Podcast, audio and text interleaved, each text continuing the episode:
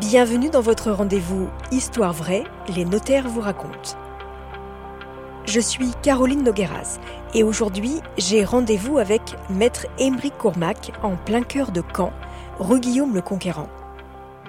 Bonjour Caroline. Bonjour Émeric. On va dans votre bureau? Oui, volontiers, suivez-moi.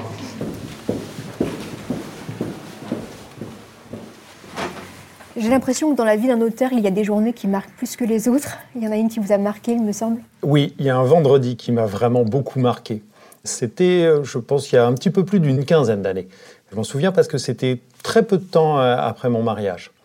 C'était l'été et il faisait déjà très très beau en Normandie à ce moment-là, voire chaud. J'étais dans des bureaux qui n'avaient pas été refaits, pas climatisés du tout, et j'avais plusieurs rendez-vous cet après-midi-là.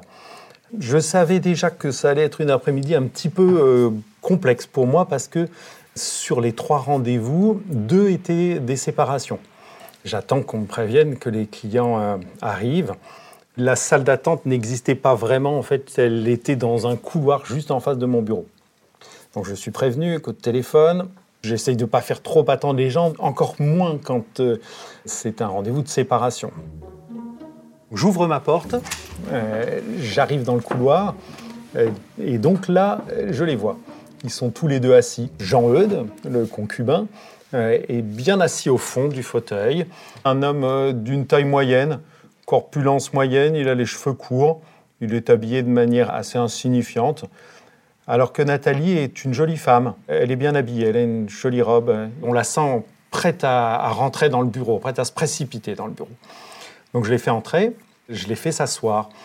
Et là, j'ai appris, notamment euh, lorsque j'étais au service militaire, comment recevoir des gens et comment positionner les sièges pour euh, les faire parler le mieux possible et les mettre le plus à l'aise. Et là, j'avais pas bien pensé les choses puisque je n'avais que deux chaises. Et euh, je n'avais pas laissé une troisième chaise entre eux.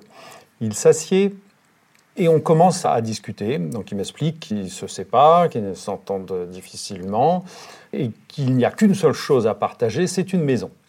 Donc ils me remettent leur titre de propriété que je, feuillette et je vois qu'ils sont propriétaires moitié-moitié. Donc je leur demande la valeur de la maison et le calcul est assez simple. Euh, voilà, ben, si madame vous voulez garder la maison, euh, eh bien il va falloir payer telle somme à votre ex.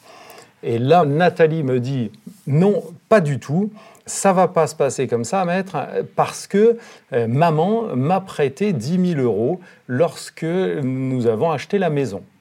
Ah oui, effectivement, euh, bien entendu, il faut qu'on prenne ça en compte, puisque c'était une somme personnelle qui n'appartenait qu'à vous.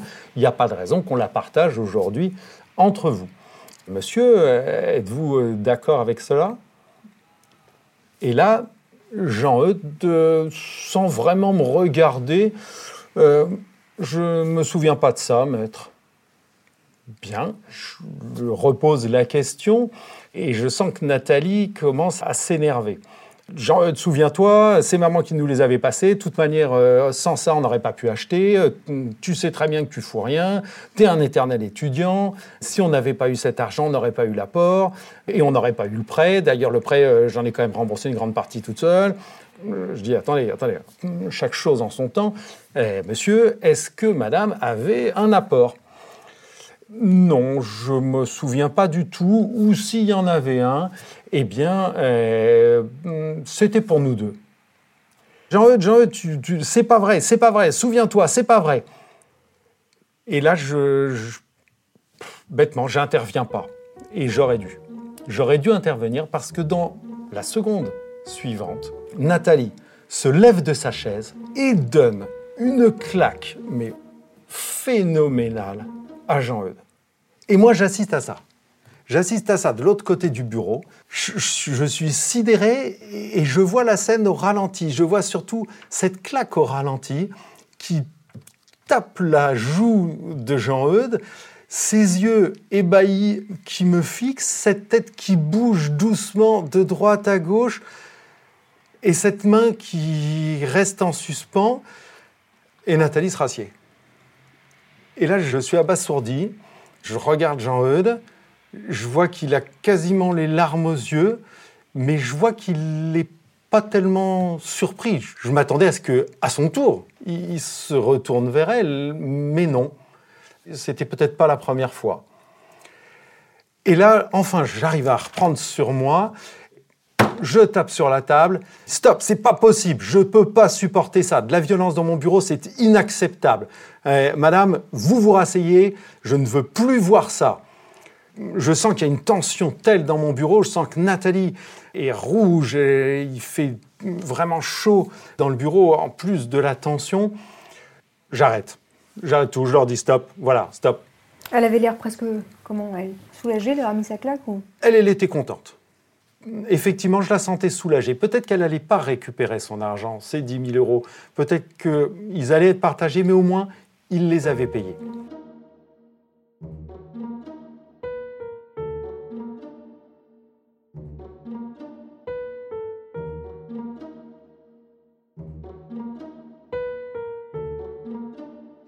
J'ai encore un rendez-vous. Ce rendez-vous, euh, c'est un divorce. J'ai bien préparé mon dossier, je connais déjà les clients, euh, ils sont arrivés, je vais les chercher, je les fais rentrer dans mon bureau. Didier, cinquantaine d'années, il est petit, il est maigre, il a une grosse moustache, il parle très peu. Chez nous, en Normandie, on dit que c'est un taiseux. Il ne dira que ce qui est nécessaire et rien de plus. Euh, Nadine, elle, par contre, femme robuste, plus grande que lui, plus costaude que lui également, elle parle beaucoup, elle parle fort. On sent qu'elle tient la culotte, comme on pourrait dire. Ils viennent donc parce qu'ils divorcent. Nadine doit garder la maison euh, qu'ils ont acquise ensemble il y a une vingtaine d'années, qu'ils ont fini de rembourser. Les comptes sont assez simples à faire, pas d'autres biens à partager. Ils se sont déjà répartis euh, l'épargne qu'ils avaient, donc la question, qui n'en est pas vraiment une, c'est euh, la maison. Euh, ils sont d'accord sur l'évaluation. Donc euh, là, on est vraiment pour finaliser et arriver à, dans un mois peut-être, signer l'acte qui partagera les biens.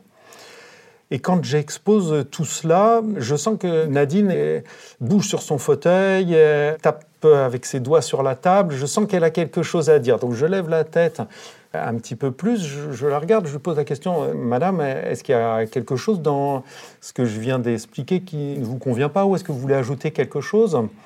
Oui, je veux ajouter l'argent à ma mère. Alors je lui dis, mais comment ça? Eh bien oui, lorsque l'on a fait les travaux, ma mère m'a donné de l'argent, je l'ai mis dans les travaux. Donc c'est l'argent à ma mère, je veux qu'on en tienne compte. Euh, je demande à Nadine, euh, avez-vous, euh, s'il vous plaît, une trace de ce versement? Y a-t-il eu une donation faite par votre maman? Eh bien non, j'ai pas de trace, je sais plus. ma mère, elle avait dû me donner le chèque, j'ai dû le mettre sur le compte et puis on a payé comme ça. Pas de possibilité d'avoir un début de preuve. Je regarde Didier, toujours caché derrière sa moustache et qui ne dit rien. Et euh, donc je lui pose la question, euh, monsieur, euh, vous souvenez-vous effectivement de cet apport qui a permis de faire des travaux? C'était pour la véranda, c'est ça madame? Oui, exactement, c'était la véranda. Tu te souviens Didier? Non. J'essaye de le faire développer un petit peu plus. Je n'arrive à rien obtenir comme réponse. Je sens Nadine monter en pression d'une manière très très très rapide elle se retourne vers lui, qui regarde toujours fixement derrière moi. Fais gaffe, Didier, tu vas t'en prendre une. Et là, Didier, il sait qu'il va se prendre une claque, parce qu'il se recule. Et je sais donc que la main va partir, et je revois ce que j'ai déjà vécu deux heures avant. Et là, c'est trop, là, c'est pas possible. Je me lève de ma chaise, je tape sur la table, je dis stop, ça suffit c'est pas possible que ça se passe comme ça dans mon bureau. Et là, ils sont un peu sidérés quand même. Mais j'ai rien fait. Non, mais je sais très bien ce que vous alliez faire. Vous alliez lui donner une claque et ça, c'est pas possible. Vous euh, quittez mon bureau maintenant. On se reverra ultérieurement. Je verrai ça plus tard. Ah bah non, maître, on veut terminer euh, parce qu'après, euh, va quand même falloir qu'on partage. Et là, ils, ils sont d'accord. Mais là, moi, je peux plus. Je me lève, j'ouvre la porte. Je vous rappellerai ultérieurement. Et ils finissent par quitter mon bureau, l'un avec l'autre, euh, un petit peu remontés tous les deux contre moi. Et ma journée se termine. Depuis ce moment-là, je suis extrêmement attentif aux apports de chacun lors d'une acquisition. Je n'hésite plus à poser la question de savoir d'où vient l'argent. Et puis, en matière de divorce, quand euh, j'en reçois encore, systématiquement, là, il y a trois chaises dans mon bureau et je fais toujours attention à ce qu'il y ait bien une chaise entre les deux. Il faut savoir parler d'argent au sein d'un couple.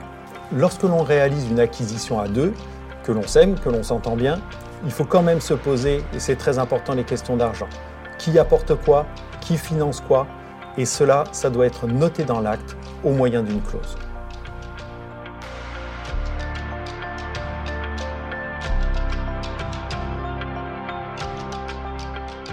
Merci d'avoir écouté ce deuxième épisode de Histoire vraie, les notaires vous racontent.